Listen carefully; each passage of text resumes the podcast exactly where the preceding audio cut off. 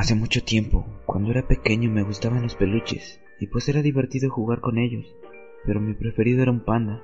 Siempre jugaba con él, pero un día me olvidé de él. Ya han pasado seis años desde que no veo a ese panda, pero hoy cuando llegué a casa no había nadie. Fui al sótano por unas revistas y vi la cabeza de mi padre degollada. Mi madre estaba abierta por la mitad, sentada en la silla del ático sin sus órganos, abierta. Ahora estoy en mi cuarto. Acabo de escuchar ruido debajo de mi cama. Era él. Ahora estoy en el piso escribiendo esto desde mi celular. Y él está mirándome fijamente. Mensaje enviado.